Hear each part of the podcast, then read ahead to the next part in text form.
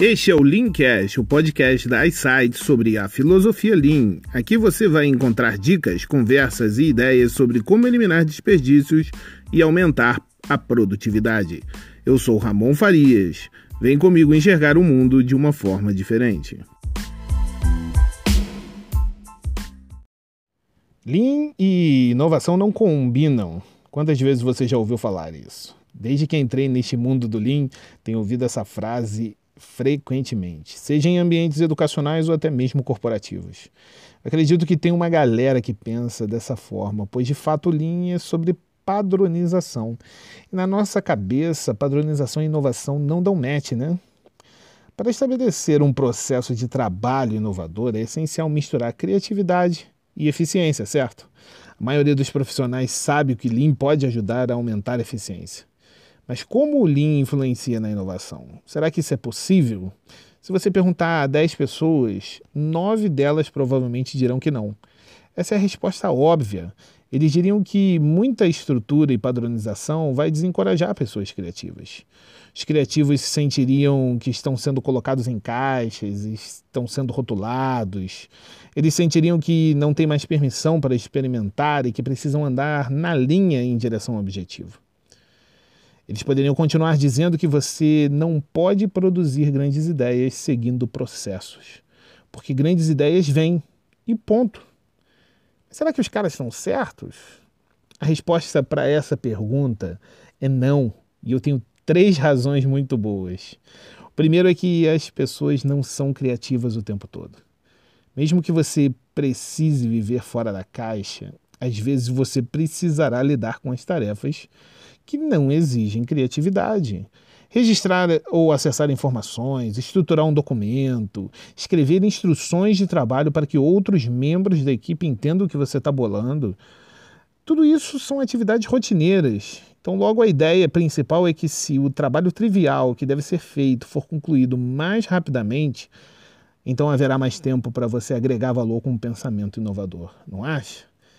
Para muitos, a criatividade vem do nada, mas para outros, isso não é uma realidade. São poucas pessoas que do nada estão andando e têm aquela grande ideia. Isso pode ser uma tarefa difícil. Sentar em frente a um pedaço de papel esperando essa boa ideia aparecer, muitas vezes não acontece. Muitos de nós seremos mais criativos se o desafio for definido por limites e esses limites sejam claros.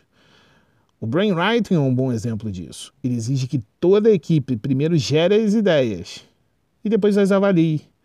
E assim gera um, um conhecimento valioso que de outra forma não teria sido encontrado.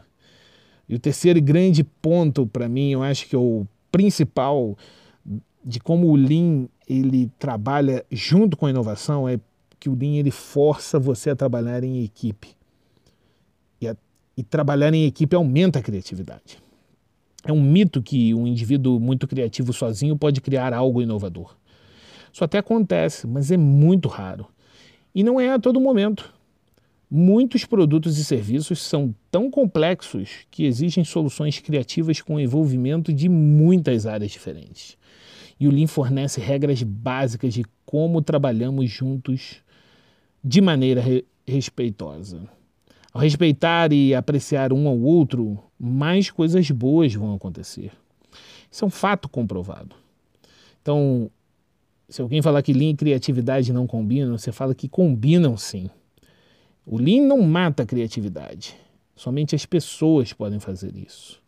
As pessoas podem matar a criatividade se não a compartilharem. O Lean pode ajudar pessoas criativas e nem tão criativas a passar mais tempo juntas sendo inovadoras. O sucesso de uma jornada Lean, obviamente, requer muito mais do que a capacidade de usar as ferramentas que ele fornece. E, e, aí você vai falar, lá vem ele de novo me mandando jogar no Google para procurar técnicas e ferramentas. E é isso mesmo que eu vou fazer. Para você ser inovador, é, uma análise diferente terá que ser feita. Você vai ter que enxergar as coisas de uma forma diferente. Você vai ter que lidar com as pessoas de uma forma diferente e, principalmente, colaborar com as pessoas. O que importa é que devemos, de fato, confiar nos nossos colegas, dar espaço para o crescimento, sem pré-julgamentos, a fim de gerar soluções excelentes, tanto para a empresa quanto para você. E se você ou sua empresa ainda não são os mais inovadores do mundo, você precisa continuar experimentando. Experimente novas ferramentas do Lean, experimente usar a filosofia Lean. Você tem que melhorar continuamente sua capacidade de melhorar. É isso mesmo, melhorar a capacidade de melhorar. Porque o Lean é uma jornada e uma jornada sem fim. E felizmente, ela é divertida pra caramba. Então, se você quer ser inovador e quer ser também lean, você precisa se conectar com as pessoas. Se isso fez sentido para você, acompanhe a gente nos próximos podcasts. Até mais.